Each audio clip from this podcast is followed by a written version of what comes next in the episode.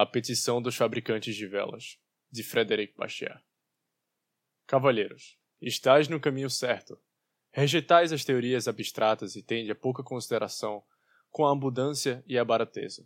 Preocupai-vos, sobretudo, com os interesses do produtor.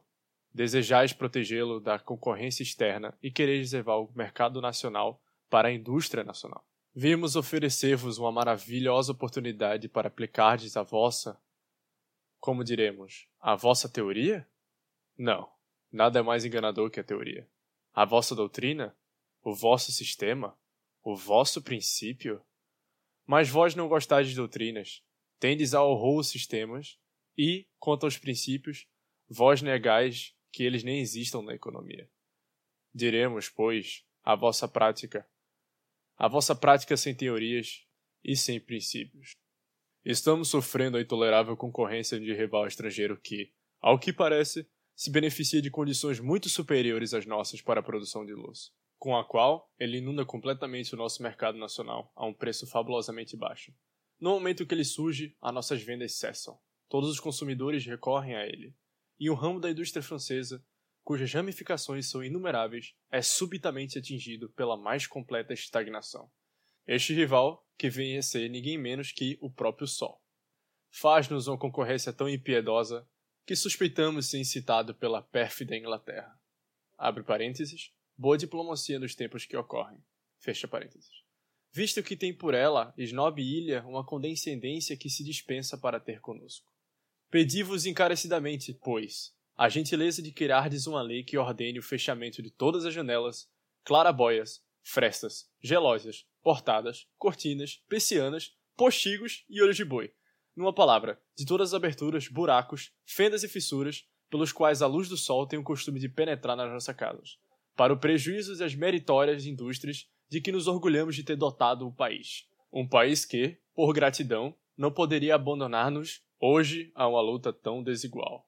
Certos estamos, nobres deputados, de que não tomareis o nosso pedido por uma sátira e não rejeitarei se ao menos escutar as razões que exortaremos em seu apoio. E se fechardes, o máximo possível, todo acesso à luz natural, criando assim uma demanda por luz artificial, qual indústria francesa não se sentirá estimulada? Se mais sebo for consumido, terá de haver mais gado bovino e ovino. E, consequentemente, ver-se-á multiplicarem-se as pastagens, a carne, a lã, o couro e, sobretudo, o estrume que é o alicerce de toda a riqueza agrícola. Se mais óleos forem consumidos, vê-se-á expandir-se a cultura da papoula, da oliveira e do nabo. Estas plantas ricas e erosivas oportunamente nos permitirão aproveitarmos da crescente fertilidade que o rebanho adicional trará às nossas terras. Nossos campos cobrir-se-ão de árvores resinosas. Numerosos enxames de abelhas recolherão, nas nossas montanhas, tesouros perfumados que emanam das flores, as quais hoje desperdiçam suas fragrâncias no ar desértico. Não haverá, pois, um único ramo da agricultura que não se beneficiará enormemente de tal política. A mesma observação vale para a navegação.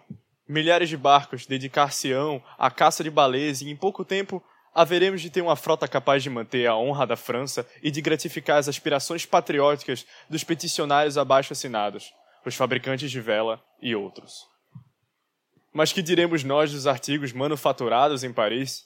Já podemos visualizar os enfeites dourados, os bronzes, os cristais nos candelabros, nos lampadários, nos lustres e nos candeeiros, brilhando em espaçosos magazines, face aos quais as lojas de hoje não passam de meras boutiques.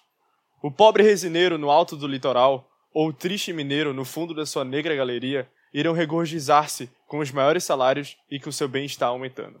Querer refletir sobre isto, cavalheiros, e ficareis convencido de que não há talvez um só francês, do mais opulento proprietário de minas de carvão ao mais humilde vendedor de fósforos, a quem o sucesso da nossa petição não traga melhorias de condição. Prevemos as vossas objeções, cavalheiros. Sabemos que vós não nos oporeis uma única objeção que não tenhais retirado daqueles decadentes livros utilizados pelos defensores do livre comércio. Ousamos desafiar-vos a pronunciar uma só palavra contra nós que não se volte imediatamente contra vós próprios e contra os princípios que norteiam toda a vossa política. Dir-nos que, se por um lado nós ganharmos com toda esta proteção que buscamos, por outro, a França só terá a perder com ela, uma vez que o consumidor arcará com as despesas. Responder-vos-emos. Não mais tendes o direito de convocar os interesses do consumidor. Pois sempre que o interesse deste se viu confrontação com o do produtor, sacrificaste sempre o próprio consumidor, e assim procedestes de maneira sábia, para estimular o trabalho e aumentar o emprego. Pelo mesmo motivo, deveis de novo fazê-lo. Haveis respondido vós próprios à objeção, quando vós diziam que o consumidor está interessado na livre importação do ferro, do carvão, do sésamo, do trigo, dos têxteis, vos dizeis: Sim, mas o produtor está interessado na sua exclusão. Pois bem, se os consumidores estão interessados na livre admissão da luz natural, os produtores de luz artificial estão igualmente interessados na sua proibição. Porém, novamente, vós podereis dizer ao povo que o produtor e o consumidor são indivisíveis. Se o fabricante ganhar com a proteção, fará do agricultor também o ganhador. E se a agricultura prosperar, abrir-se-ão mercados para as fábricas. Destarte, se nos conferirdes o monopólio da iluminação durante o dia, compraremos muito sebo, carvão, óleo, resina, cera, álcool, prata, ferro, bronze e cristal para alimentar nossa indústria. Além disso, nós e os nossos numerosos fornecedores enriquecidos consumiremos muito e espalharemos a prosperidade por todos os ramos da indústria nacional. Se disserdes que a luz do sol é uma dádiva da natureza, e que rejeitar tais dádivas seria o mesmo que rejeitar a própria riqueza sob o pretexto de estar estimulando os meios de adquiri-la, então teremos de alertar-vos que está expondo em risco toda a vossa própria política. Notai que até agora haveis sempre rejeitado o produto estrangeiro exatamente por ele se aproximar da dádiva gratuita. Para que excerdes as exigências dos outros monopolistas, não foram necessários motivos, e rejeitar-nos, fundamentando-vos precisamente naquilo em que estamos mais fundamentados que os outros seria como adotar a equação mais vezes mais igual a menos. Em outras palavras, seria acumular absurdo sobre absurdo. A natureza e o trabalho humano cooperam em proporções diversas, abre parênteses, dependendo dos países e dos climas, fecha parênteses, para a criação de um produto.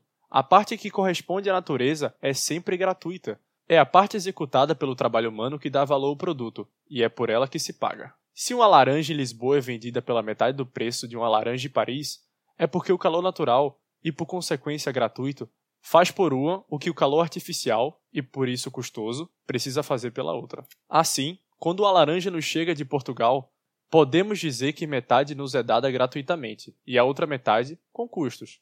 Em outras palavras, ela chega a nós pela metade do preço da laranja de Paris.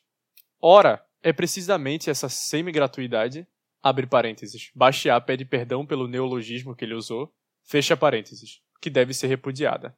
Vós direis, como poderia a mão de obra nacional suportar a concorrência da mão de obra estrangeira, quando a primeira tem tudo a fazer e a última não tem de satisfazer senão metade das necessidades, encarregando-se o sol do resto? Mas se essa semi-gratuidade vos leva a rejeitar a concorrência porque a gratuidade inteira vos levaria a admitir a concorrência.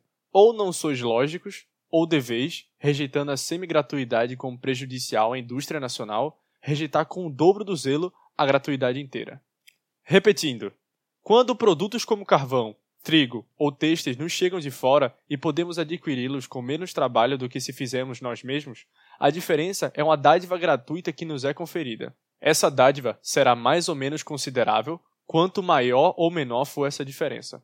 Esta diferença será de um quarto, metade ou três quartos do valor do produto se o estrangeiro nos pedir apenas três quartos, metade ou um quarto do preço que pagaríamos normalmente. E ela será máxima quando o doador, como faz o Sol em relação à sua luz, não nos pede nada. A questão, e colocamos lá formalmente, é essa: quereis para a França o benefício do consumo gratuito ou pretensas vantagens da produção onerosa. Escolhei, mas seres lógicos, pois, enquanto rejeitais o carvão, o ferro, o trigo e os têxteis estrangeiros pelo fato dos preços se aproximarem de zero, que inconsistência seria admitir a luz do sol, cujo preço é zero durante todo o dia. Muito bem, eu gostaria de deixar um agradecimento ao Lucas Leon, ou mais conhecido como o Leão do Norte, que fez a narração desse texto. Muito obrigado, cara. Tamo junto. Eu vou deixar no comentário fixado o Twitter e o Instagram dele. Vão lá, sigam ele porque o cara é brabo. Um forte abraço. Tchau.